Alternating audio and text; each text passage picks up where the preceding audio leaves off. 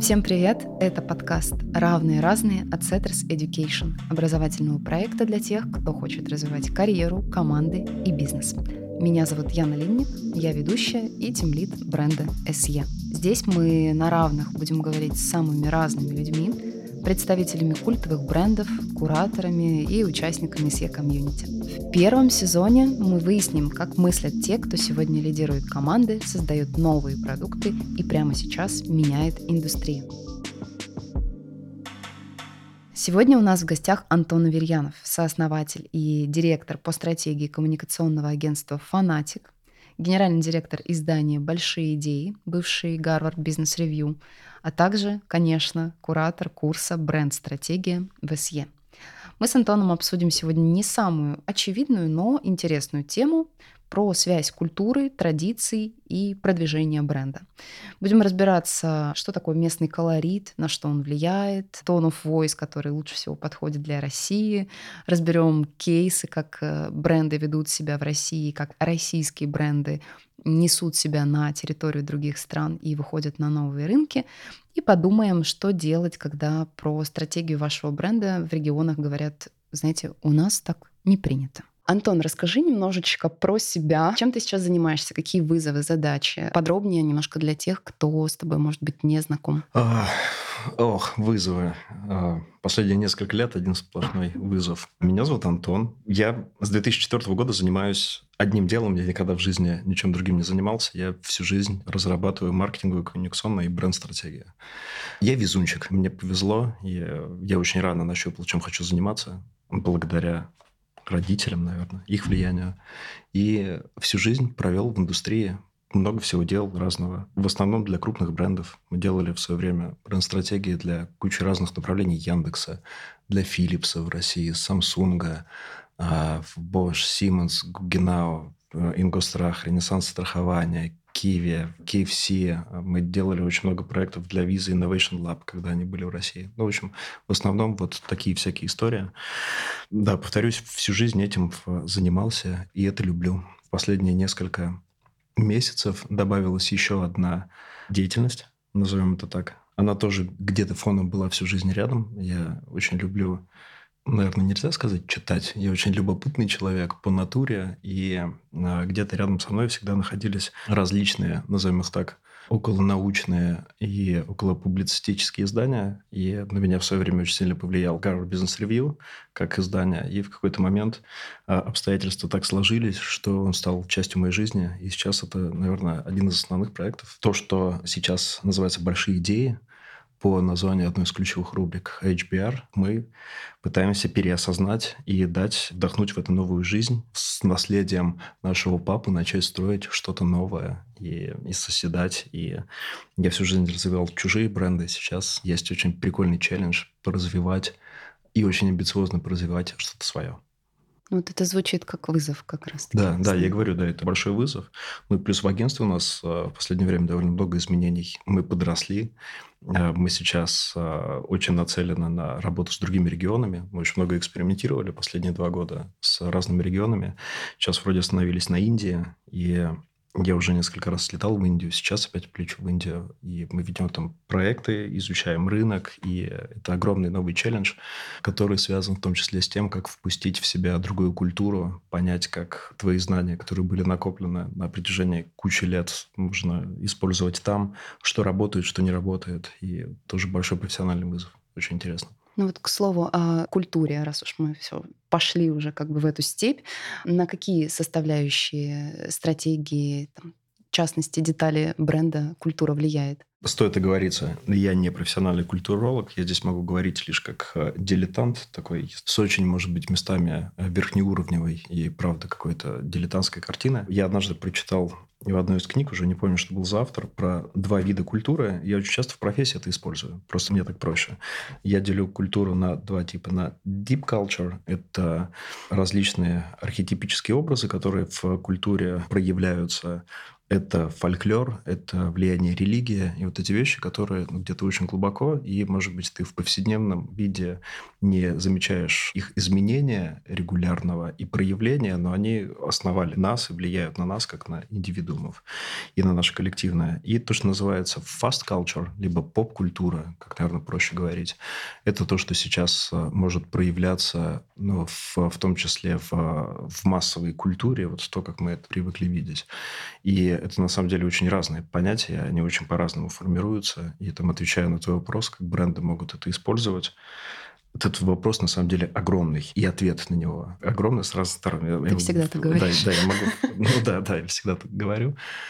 Но он глубинный просто. То есть в то, что касается глубокой культуры, опять же, культурологи, простите меня, что я так своевольно использую этот термин, тем не менее, это то, в чем мы живем, и бренды не могут на это не обращать внимания. Так или иначе, даже отдельные бренды, вся наша культура потребления и то, как устроен, наверное, в, в массе свой весь рынок, так или иначе резонирует с, с этими вещами.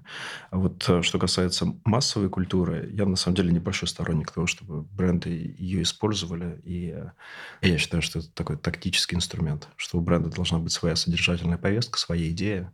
Я всегда говорю это клиентам, что ни в коем случае не основывайте бренд на идее, которая пришла к вам извне, а которая навязана культурой. Это не ваша повестка, это не ваш голос, это не ваше сообщение, это просто какая-то массовая история.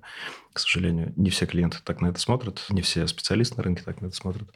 Но у меня тут свой взгляд. Я считаю, что это тактический инструмент, за этим надо следить, на бренды полагать исключительно на поп-культуру, на быструю культуру нельзя.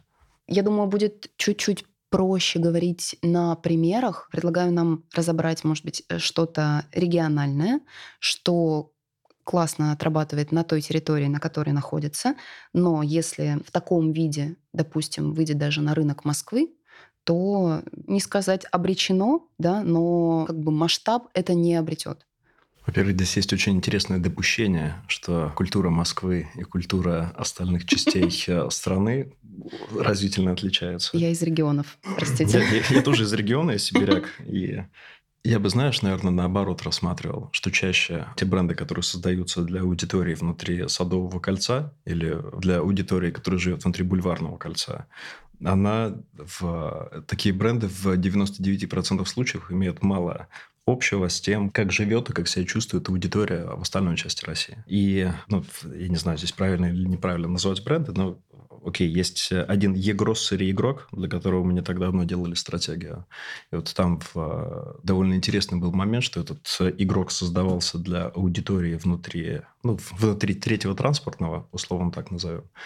И это даже не культурная особенность, а просто сам по себе сегмент этого бизнеса, того, что для нас Егросы, это когда ты, я не знаю, домой заказал, не идешь в магазин, а заказал себе, а, я не знаю, батарейки, либо ужин из ближайшего даркстора. И для нас это вполне себе нормальная привычка, и это стало частью культуры городского быта, когда мы начали масштабировать. Да, и ни для кого не секрет, что e-grocery очень плохо растет за пределами э, крупных городов. И это не проблема конкретного бренда. Это проблема того, что восприятие категории этой привычки нет еще в культуре, такой чуть более региональной, назовем ее так. Ни в коем случае не высокомерие, просто да, да, есть крупные города с их э, особенностями жизни в крупных городах и тем, как устроена в э, жизнь в малых городах. Здесь ты понимаешь, что подобные бизнесы, они довольно тяжело адаптируются под регионы. Но это связано с кучей проблем. Там, на самом деле культура – это лишь один из, э, из феноменов. Но я бы здесь скорее рассматривал в, не с контекста того, что бренд появился в регионе, как он потом будет входить в Москву. Очень много брендов, которые создаются для московской аудитории, как кажется, на уровне, ну, вот как я проговорил с Егроссаря, на уровне продуктовом, это больше продуктовая, мне кажется, проблема. Mm-hmm. И на уровне, в том числе культурном, в, на уровне месседжей, посылов, они идут в, в контртренде с тем, что сейчас надо для остальной части России. И это частая проблема. Вот ты сказал про привычку. Как много нужно времени, если кто-то это замерял, наверняка замерял, чтобы эту привычку посеять, чтобы сломать парадигму? Это зависит от каждого конкретного рынка, мне кажется. То есть, например, в Яком развивался довольно равномерно по всей России, а, но по разным причинам. То есть в, мы когда делали стратегию для одного крупного Яком игрока в, там, в 15 или в 16 году, не помню, мы изучали, как развивается e-com в России, и мы видели, что, например, в такие очень удаленные места, которые есть в России. Я помню, что у нас несколько фокус-групп было в Якутии, ну, то есть прям вот совсем далеко. И там был очень силен Алиэкспресс, и все, что с этим связано, по вполне естественным причинам. У людей нет доступа к большому количеству а, офлайновых магазинов, чтобы куда-то сходить и так далее. Там очень хорошо прорастал e-com, не Повторюсь, не по тем причинам, почему он рос, например, в, в Москве, в Питере, там, в крупных городах, но этого не происходит, например, с Егросери там же, поэтому здесь нельзя как-то генерализировать, в общем, отвечать. Все зависит от каждой конкретной э, индустрии, от каждого конкретного рынка и продукта. В целом, сколько времени проходит, э, есть примеры, которые, наверное, никогда не случатся. Ну, то есть в, в Москве, в Питере, ну, я не знаю, в Екатеринбурге, давно там не был, не видел, вырос, например, очень сильно сегмент альтернативного передвижения в э, уличного, ну, в байк-шеринг, кик-шеринг и так далее. У тебя есть, опять же, вполне понятная история, которая связана с тем, почему это будет востребовано в Москве. Я не думаю, что эта история станет массовой и востребованной, я не знаю, условно, в моем там, любимом Кемерово, просто потому что Кемерово а, не такой большой город и, и не так важно. То есть это там будет развлечением скорее, чем прям средством передвижения. И, опять же, это мое мнение. Там, например, никогда эта штука не станет массовой. Это связано не с культурой, а с кучей других каких-то вещей. И вспомнила песню Бориса Гребенщикова «Человек из Кемерово».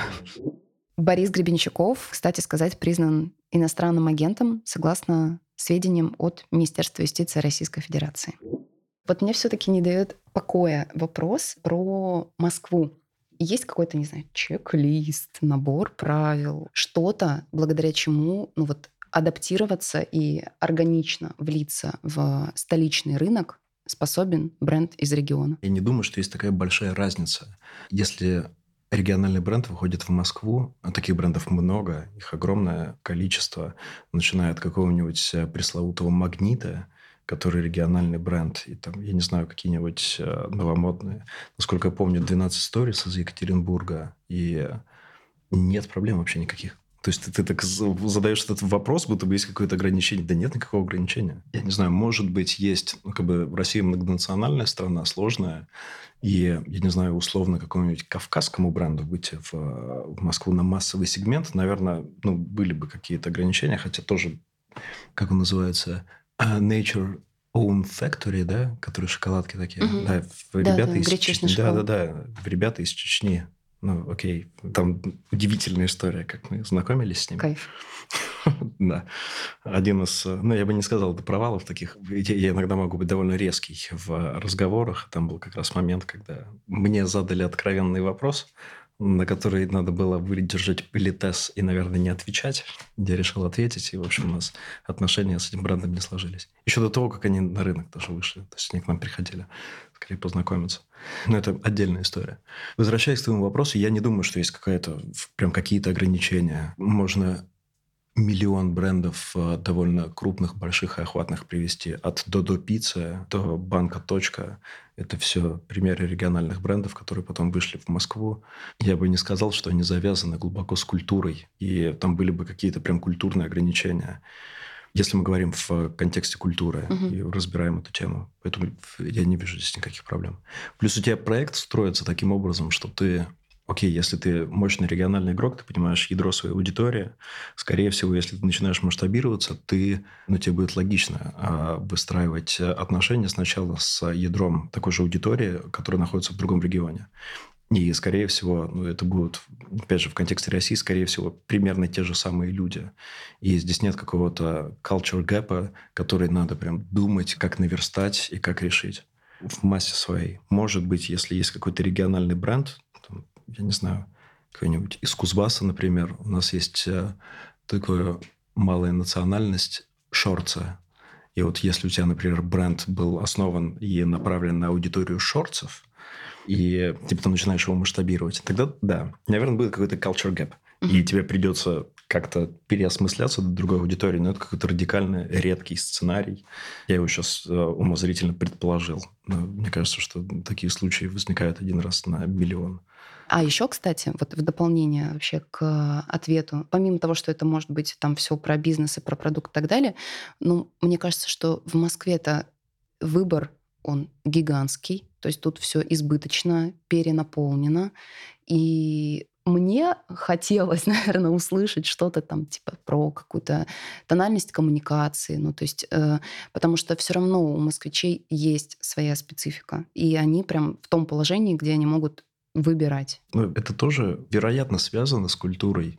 И, вероятно, культура давлеет э, над тем, когда ты начинаешь говорить, просто ну, появляются какие-то, не знаю, культурные феномены новые, типа новая искренность стала влиять на то, как мы говорим, и сейчас можно говорить со своей аудиторией как с малолетними идиотами, и это будет нормально.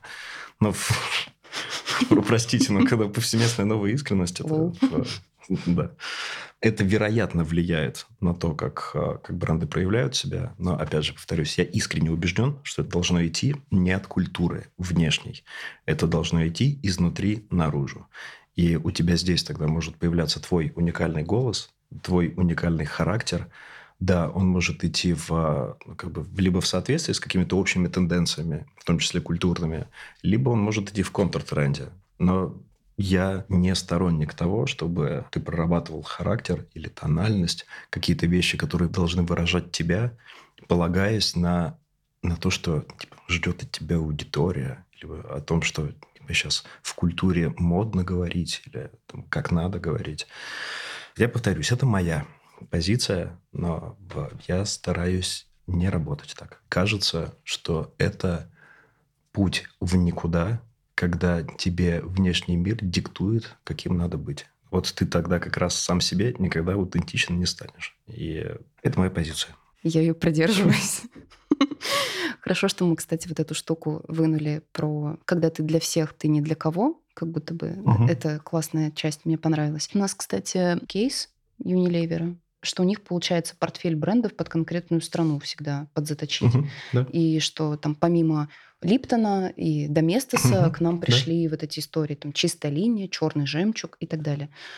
Может, попробуем порассуждать, как мыслил Unilever, на что он опирался? Там множество факторов. Да, это действительно так. У каждого крупного игрока есть большое количество глобальных брендов и большое количество локальных. Это не только Unilever, а также живет Mars, Danone, Nestle, Procter. И это общая история. Она тоже, с, ну, там есть масса причин. Одна из а, причин – это просто с точки зрения M&A сделок тебе быстрее и логичнее расти, просто выкупая локальные бренды, которые уже заняли какие-то позиции. Так Unilever и Procter напылесосили огромное количество брендов, которые начинались как частные, местные. Типа, когда Unilever купил, как там назывался, завод Калина, а, Екатеринбургский, который выпускал как раз огромное количество всяких брендов. То есть это один из вопросов. Это не локализация, когда они запускают новый с таким флер. Есть и такие случаи, но в, отчасти это обусловлено огромным количеством МНД сделок и особенностью роста. А с другой стороны, почему это происходит? Лет, наверное, 10 назад считали, выходило исследование большое, э, сколько стоило построить для, по-моему, это было на примере компании Марс, проводилось исследование, сколько, условно, там в 80-х стоило построить глобальный бренд большой, типа какого-нибудь Баунти, либо Сникерса, с высокой осведомленностью и так далее, в тех условиях 80-х нефрагментированного медиа и так далее. И сколько там в середине 2000-х стоит построить ровно такой же бренд. И там типа, в 30 раз разница была. Просто сейчас больше фрагментированность медиа, больше медиа шума, медиа стало дороже и так далее. Поэтому, опять же, поэтому эти игроки зачастую сейчас не строят новые глобальные бренды, не вводят новый тайт или реально рынок. Значительно проще, эффективнее и быстрее построить в зависимости от каждого регионального рынка свой бренд, который направлен именно на этот рынок. То есть там есть очень большая экономическая составляющая, которую никто не убирает. И да, уже где-то, наверное, третьим блоком в паровозике идет да, культурные особенности, когда огромное количество брендов просто глобальных не резонируют с культурой этой страны, не резонируют с, там, не знаю, с тем, как чувствует себя аудитория, что с ней происходит.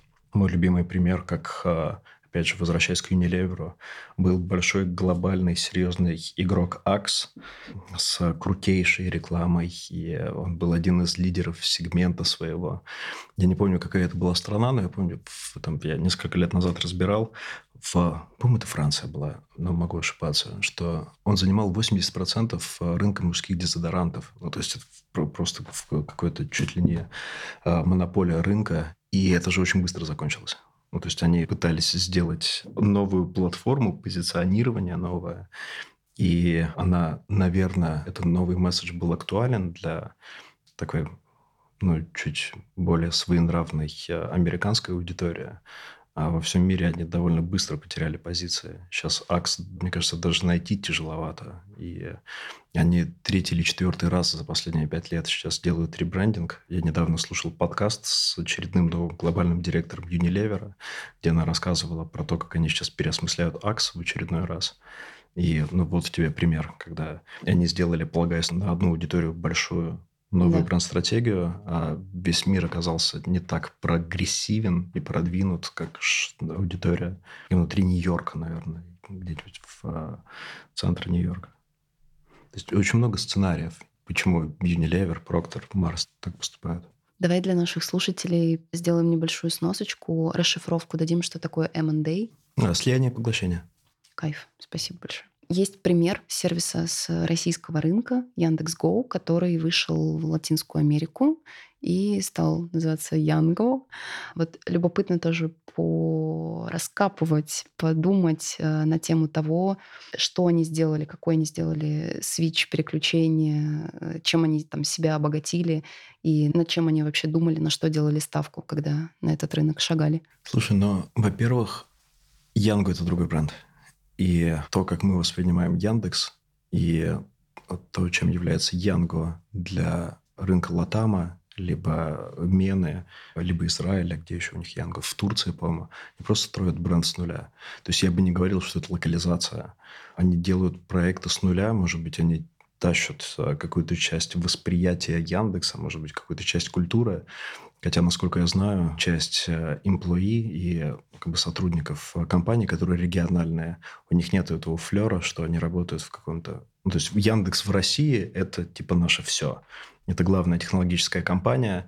Что бы ни запускал Яндекс, мы сразу э, тащим в эту новую категорию осведомленность о Яндексе. Туда сейчас Яндекс запустит, я не знаю, Яндекс Церковь, Простите меня, если я что-то затрагиваю, и все. И ну, как бы ты поймешь, да, что это а, про что-то очень технологичное, удобное, и там есть э, Яндекс Плюс, я могу, а, я не знаю, сватки или что там в церквях продают, свечки оплачивать Яндекс Плюсом и, и так далее. Условно, я, понятно, утрирую, но как бы у тебя, ты понимаешь, что это метафора, как она работает, да. но у тебя там нет никаких проблем с восприятием Яндекса, чем бы он ни занимался. В Латаме этого нет. Ты выходишь с нуля и, как обычный игрок, в ровно в одинаковых, как у всех рыночных условиях, начинаешь формировать свою идентичность, делаешь исследования, смотришь, как аудитория воспринимает сегмент, кто конкуренты, а, что можно из себя, как из бизнеса достать, на чем построить. Все с нуля, как по учебнику. То есть я бы не называл это локализацией. Там, мне кажется, там скорее такая антилокализация. Ребята пытаются всячески скрыть ненужные корни, которые могут давать э, какой-то лишний эффект с, там, я не знаю, с российскостью и со всем этим историей. Они строят с нуля. Да, но мне интересно, я очень за них переживаю. Болеешь? Я, да, я большой фанат Яндекса. Причем даже не того, который сейчас, а вот того, который... Ну, я такой, знаешь, ностальгирующий. Сигаловичем? Да-да-да-да. Просто делали, когда проект, первый большой для Яндекса, это был ровно тот год, или, ну вот, в общем, только-только немножко времени прошло, как э, ушел Илья Сигалович, мы как раз застали компанию в таком, ну, как бы прям было видно, что выбили какую-то важную часть фундамента из-под них, даже больше, наверное, эмоционального какого-то содержательного. И мы общались с несколькими сотрудниками, которые были в первых 30 или, может быть, в 50, а первые там, 30 сотрудников Яндекса, и там было видно, насколько для них это величина. И я помню, мы общались с... В общем, девушка, она была редактор Яндекса, я вспомню фамилию, а девушка, которая придумала как раз слоган «Найдется все». Она рассказывала, что изначально Яндекс, когда формировался, Там же не было, естественно, всяких э, бренд-скрижалей, как сейчас это принято писать. Но надо было вокруг чего-то формировать культуру, особенно когда компания стала активно масштабироваться, когда появился этот офис на Льва Толстого и стала Колмановская, Елена Колмановская. И когда надо было масштабировать культуру, ее надо же описать и зафиксировать, вокруг чего она а, формируется. И мне очень нравилось, что она тогда описывала, что рассказывала, что я всегда говорила, что Яндекс – это ничего из Стругацких. С а, понедельник начинается в субботу. И вот это вот а, как бы, такой флер чего-то высоконаучного, а, где происходит какая-то магия. Кажется, это офигительно. Ну, это такое точное попадание. Я вообще не сторонник метафор, не люблю сам думать через метафоры, хотя иногда сквозит нашу команду, но стараюсь отучать это делать. Но кажется, что вот она как раз с метафорой довольно точно попала. Чем вредно такое метафорическое Метафора? мышление? Метафорой ты как бы перекрываешь э, необходимость самостоятельно помыслить. А mm. метафора, она что-то вроде на уровне метафоры рассказал, сам что-то туда вложил. Человек, с которым ты говоришь, что-то считал, вроде договорились. Хотя при этом непонятно, что ты вложил, и непонятно, что там считали. Поэтому вот эти мысли через метафоры и разговор через метафоры, построение стратегии через метафоры – это ужасная штука. Она отучает э, мыслить самостоятельно и находить точные слова. Я даже никогда так не думала. То есть, если один человек говорит, это как ехать с горы, то я представляю одно, он представляет другое. Конечно, конечно. Это очень часто, знаешь, когда... Ну, если мы говорим про бренд-стратегию, очень часто фаундеры, например, описывают, я не знаю, мы Amazon на рынке услуг. Что это значит? Ты такой же большой хочешь быть? Или ты хочешь, чтобы у тебя много всего было? Или ты Amazon как воспринимаешь? Как Яком или как огромную экосистему, где есть все? Где есть э, сериалы, э, облачные сервисы, B2B сервисы, доставка? Ты, как, бы, как мне считать этот, э, эту метафору? Она для меня что значит? То есть ты просто есть философ такой Пятигорский, мне нравится у него эта фраза. Говорю, что мы иногда очень часто прячемся за общие слова. Как раз ты вроде эту метафору сказал, но на самом деле ты просто за нее спрятался. Ты лишил себя необходимости уйти в глубину и что-то доформулировать и доуточнить. Типа, мы Амазон на рынке услуг.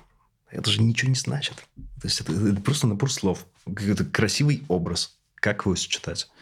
Никак. Не могу не провести этот пример Бургер Кинга в России, который был прямо на грани фола даже по меркам Америки и головного офиса. Вспоминается какое-то количество каламбуров, направленных на основного конкурента Макдональдс. Угу. Не знаю, как сейчас правильно, вкусно и точка, как сейчас говорят у нас. Плакат с бургером Беконайзер из э, Мака с подписью «Давай по-большому». И вот этот uh-huh, uh-huh. постер был рядом с общественным туалетом э, размещен. Да? Ну, то есть... Э, всем приятного аппетита. Почему Бургер Кинг себе такое позволял? Позволяет, наверное. Позволяет.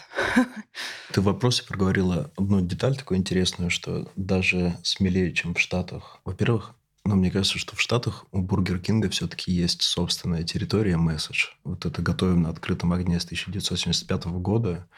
И как бы у них есть знаешь, собственная какая-то содержательная повестка, с которой они в рынок идут. И там на уровне тональности они могут себе позволить что-то подерзить.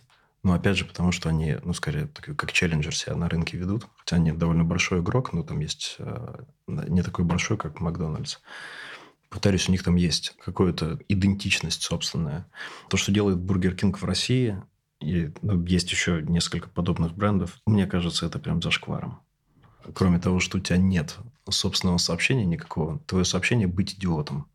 И ровно так же общаться со своей аудиторией, держа свою аудиторию за идиотов. Мне не близко такой подход. Я смею предположить, что он может быть эффективный, но как-то в моей системе ценностей, ну да, аудитория разная бывает, и есть, э, ну такая зачастую, есть бренды, которые работают с очень маргинализированной аудиторией, и тут дальше есть твой выбор, говорить с ними как с маргиналами, либо попытаться дать какую-то, я не знаю, более содержательную повестку и говорить, обращаться к этой аудитории, но не опускаться до ее уровня. Да, не знаю, получилось ли описать то, что я пытаюсь вложить в эти слова. В общем, я считаю, что то, что делает бургер, это, это очень-очень плохо. И просто с гуманистической, не с точки зрения брендов, повторюсь, это может быть очень эффективно, но более гуманистически смотря на это, мне кажется, что мы должны как-то своей деятельностью делать мир чуточку лучше, хотя бы в чем-то, по мере сил, каждый день, как в философии Тикун. Бургер Кинг ну, идет где-то против тех ценностей, в которые я верю. А в чем состоит философия тикун? Я не помню, как это правильно. Это, это же из иврита, а, что мы должны делать... А, мир сломан, и мы должны каждый день делать его чуточку лучше, чтобы починить. И ну, как бы ты проживаешь каждый день ровно так, с такой а, позицией. Но если отдаляться от этой темы, так вот мне кажется, что то, что делает Бургер Кинг, делает мир только хуже. Повторюсь, это может быть чертовски эффективно с точки зрения маркетинговых целей, коммуникационных, бизнесовых, каких угодно. Но мне это по ценностям не близко. Хорошо. Это был как бы, знаете, грустный момент подкаста. Как будто листок упал в воду.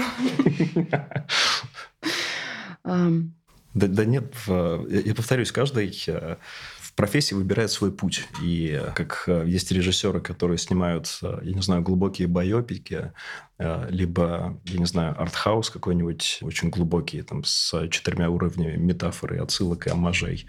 Можно снимать, там, я не знаю, клевые американские молодежные комедии. Это не делает тебя плохим или хорошим режиссером. Просто вот это твой путь. Я хочу снимать клевые комедии. У меня, наверное, тоже есть какой-то путь в профессии. Он помогает мне не выгорать, наверное, на протяжении огромного количества времени. Вот, поэтому, повторюсь, я не верю в ту позицию, которую там маркетологи пытаются донести. Мне это не близко. С Бургер Кингом в России не буду работать. Сколько бы денег не предложили. Это стейтмент. Это самый сейчас будет э, популярный вопрос в комментариях под каждым постом с тобой в телеграм-канале Setters Education. Самый популярный вопрос в чате Zoom во время дискуссий, Q&A сессий и так далее. Книжки, фильмы, методички, песни. Бориса Гребенщикова мы уже записали. Что вдохновило, что было классным? Куда ты направлял свое любопытство? О, а, тяжелый вопрос интимный. А я в какой-то момент зарекся не рекомендовать книги, потому что человек в каждый момент времени из книги выносит очень разное для себя. И ты можешь какую-то очень важную для тебя историю порекомендовать человеку, который сейчас не в том состоянии. И, ну, в общем, такая очень, очень деликатная тема. Я живу по принципу, если взялся читать книги, будь готов прочитать их все. Ну, вот я так и, так, и, так и живу. Мне так, мне, мне, мне так проще. Есть иногда куда-то направляется вектор внимания в какую-то тему, я могу ее там, чуть глубже пойти разобрать и несколько не знаю, книг прочитать в, одной теме, а потом уплыть в другую тему. У меня нет какого-то... Очень часто я к книгам каким-то возвращаюсь, перелистываю.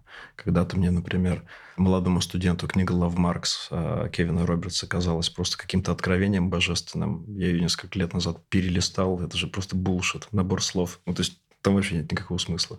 И я такой, блин, о чем я думал 12 лет назад, читая ее. Мне кажется, нормальный какой-то процесс возвращаться к чему-то. Тут недавно я очень люблю Стругацких. Ну, я друзьям рассказывал несколько раз эту историю. Я даже потом походил на курсы, как читать книги. Потому что у меня есть э, несколько книг, к которым я не подступаюсь. То есть я, например, никогда не читал, не знаю, какого-нибудь Данте или э, божественную комедию, или у меня стоит э, Марсель Пруст весь в поисках потерянного времени. Я все боюсь к ней приступиться, потому что у меня есть э, близкий друг, на которого эта книга очень сильно повлияла. И я боюсь, что я не считаю всего смысла. Так вот, история. Стругацкие их довольно популярная книга «Пикник на обочине». Я ее два раза читал один раз в школе, один раз там, в студенческом возрасте. Тут я недавно говорил с а, культурологом, и он мне такой, типа, а ты же понимаешь, что это описан Советский Союз? Что а, главная цель, которую шел а, Редрих, это счастье всем, каждому, пусть никто не уйдет обиженный. Это же главная цель, которую, собственно, ребята пытались в коммунизме построить. Но предыдущий главный как бы последний этап перед этой целью достижения – это мясорубка, которая убивает людей. И до этого каждый артефакт, который проходит, у него тоже очень глубокая связь с Советским Союзом. И в слова Шухарта, который он говорит, что типа, зона грязная, неумытая, но типа, она наша, мы к ней привыкли. Ну, я не помню точно, как это было в цитате. Это же типа, то, как люди описывали Советский Союз. Нет, типа, я никогда этого не считывал, я никогда не смотрел на это таким образом. Да нет же, это же прямая, прям отсылка. Блин, я, я этого не вижу. Я плохо, наверное, читаю книги. Вот, и да, я потом походил на курсы, как читать книги, чтобы видеть э, все уровни смыслов, которые в них. Наверное, придется когда-то вернуться к каким-то основным работам, перечитать их.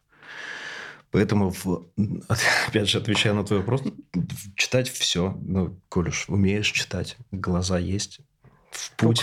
Да, вот библиотека, вот книжный магазин. Пожалуйста. А если не книги, а места или люди, или идеи и темы?